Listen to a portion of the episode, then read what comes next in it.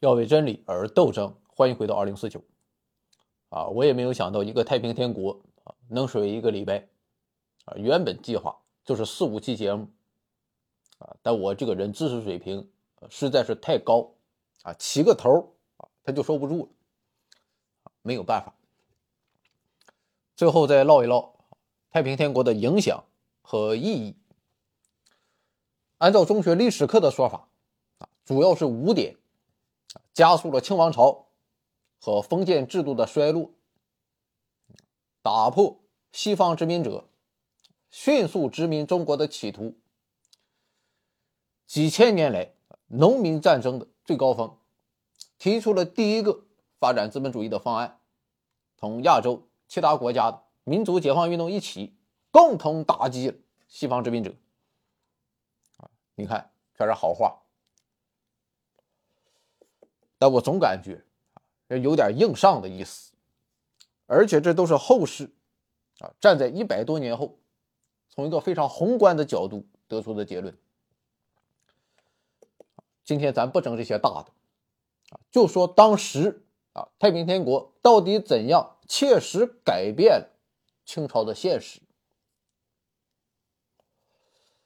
那最直接的一个结果，就是推动。汉族士大夫的崛起，其实，在那段时期，不只是太平天国闹得凶，从南到北，遍地都是农民起义。北方有捻军，南方有天地会，广东有红头军，西南和西北一带也有回民起义，可以说是遍地烽火。这还是有历史记载的，没有记载的。那就更多了，比如说某个村有一群人啊不爽了，怎么办？啊，他先去抢一个戏班子，然后把皇上的那一身装备啊套自己身上，再搭一个棚子，下面的人一跪，封一个宰相，一个将军，正在种地的媳妇儿，摇身一变成了皇后，啊，那就算是称王称帝了。你想想，整个天下啊，都这个德行，就充分说明大清朝彻底不行。但我们知道啊，大清是垂死病中惊坐起，谈笑风生又一年，硬生生续了半个多世纪。而这背后的原因啊，主要就是汉族士大夫崛起了。太平天国闹起来之后，朝廷层面对付他。就是两支力量，八旗军和陆营军。但是太平天国所到之处啊，当地的老百姓也是会抵抗的，于是就出现了民间士绅所组建的非国家军队。这其中的代表就是曾国藩组建的湘军。所以说，相比于国家军队，湘军最大的特点。是兵为将有啊，当然这种模式啊，它也不是曾国藩开创，在他之前最著名的啊，就是戚继光搞的戚家军。两者的区别在于啊，戚家军啊，真是兵为将有，而湘军的统领啊，不是将啊，是知识分子。首先，曾国藩本人。啊，就是个大知识分子，啊，他有很多弟子门生，啊，然后就让这些人去乡下招兵，招兵也非常严格，啊，不要地痞流氓，也不要当过兵的，就要老实巴交的农民。你看这么一搞，一队人马就是同一个地方的，将领就是当地的乡绅。这些乡绅和曾国藩又是师生关系，啊，谁也不服，就服曾国藩一个人。曾国藩的地位，那就相当于校长。那这样一支军队凝聚力就非常强。曾国藩就指出，陆营军最大的问题啊，就是没有道义感，兵和将之间啊，他啥关系也没有。到了打仗的时候，啊，空降一个汪老师。啊那我为什么要听你指挥，给你卖命呢？但是湘军就不一样，他是一个命运共同体。看到黄博士被砍了，我能不玩命吗？大家是同进退，共存亡。再者，相比于国家军队，啊，湘军也没有吃空饷的情况，都是父老乡亲，小米饭把你养大，胡子里长满故事，啊，你他妈好意思吃空饷吗？这是不可能的，啊，否则就没法混了。当然，兵为将有，啊，也不全是优点。他也有问题。站在朝廷的角度去看，啊，你说这不就是军阀吗？如果实力强，完全可以割据一方，啊，甚至是公开造反。作为一个传统的儒家知识分子，啊，曾国藩当然不希望看到这一点，所以他就要想办法避免这个问题。最后思来想去，还是要靠道德。加强政治思想建设，曾国藩也是以身作则，啊，以极高的标准要求自己，所以整个湘军的道德感特别强。最后还有一点啊，曾国藩虽然是个儒生，可是打仗啊还真是有一套，判断非常精准。反正不管怎么讲，啊，事实证明湘军确实很有战斗力啊。面对太平军，虽然也打过败仗，但整体上还是胜多负少，相当顽强。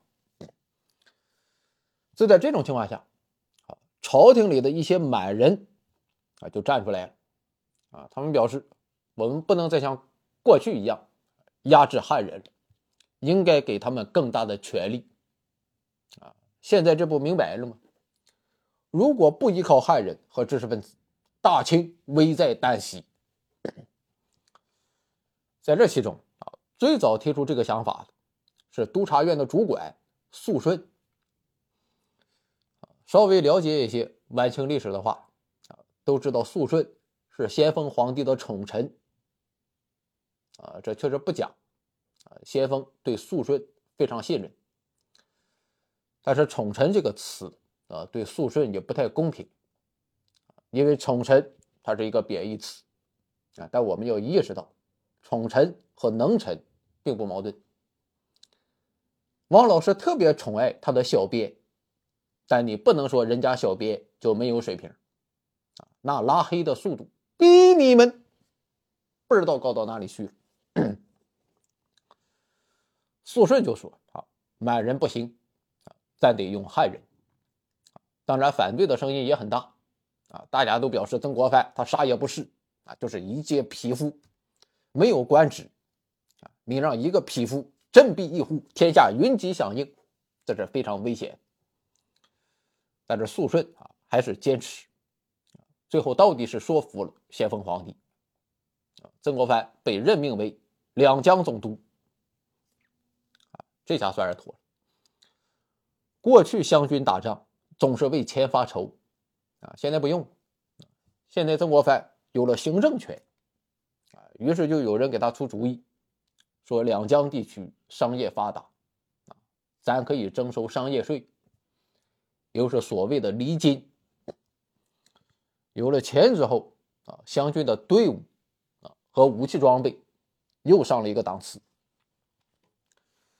除了湘军，还有淮军，啊，想当初太平军。在李秀成的带领下，进攻江南。江南是财富之地、漕粮之地，是中国的经济中心。江南告急，朝廷马上就慌，啊，然后就让曾国藩去打。那个时候的曾国藩也顾不过来，但是也得应付一下，于是他就派李鸿章，啊，带几个营的老湘军去干李秀成。再加上李鸿章在自己老家安徽招些人马，于是就有了淮军。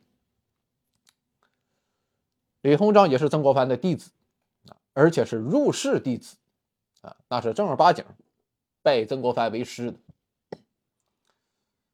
不过这个师生俩性格很不一样。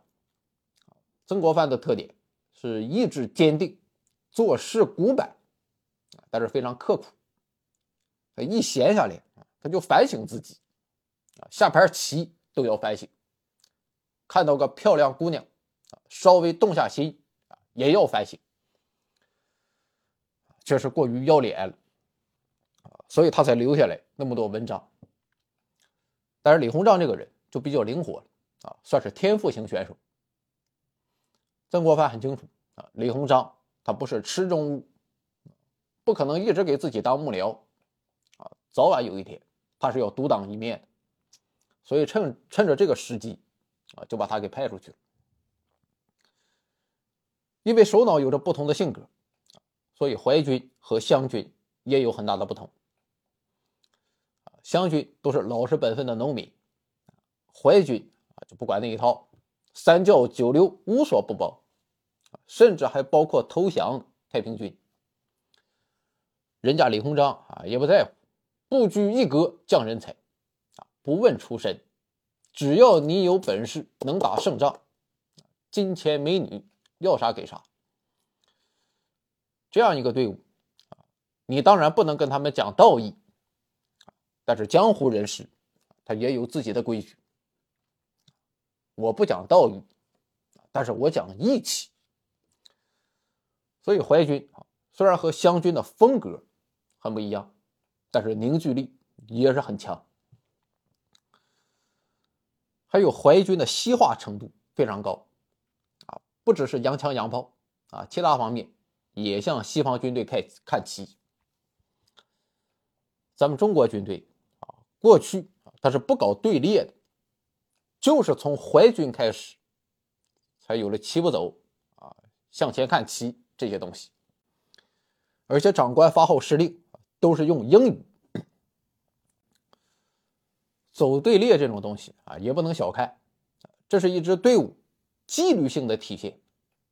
那到了战场也是大有用处。看到湘军和淮军啊都很成功，其他地方就纷纷效仿啊，搞了很多地方军队。虽然各有不同，但他们有一个共同点，都是由汉人士大夫。组织军队，太平天国这么一闹，啊，汉人士大夫终于站起来了，就这样，在他们的带领下，大清朝和太平天国啊迎来了最后的决战。但是就在战争进入到关键时刻，啊，朝廷发生了政变，看来还能说一期，请看下集。